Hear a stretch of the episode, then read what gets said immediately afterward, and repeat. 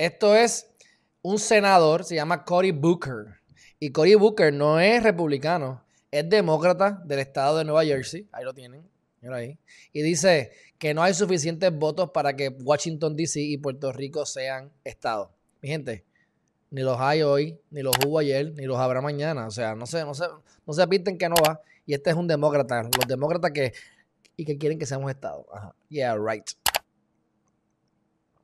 Así que, este, ahí lo tienen. Él no es el único que lo ha dicho, pero eso es una, una, una, este, noticia rápida. Ahora el gobernador quiere hacer un comité para evaluar la decisión del sí o no, para que eso se implemente, mi gente. Esto es, esto es para la grada, mi gente, para la grada, como casi todo lo que ocurre.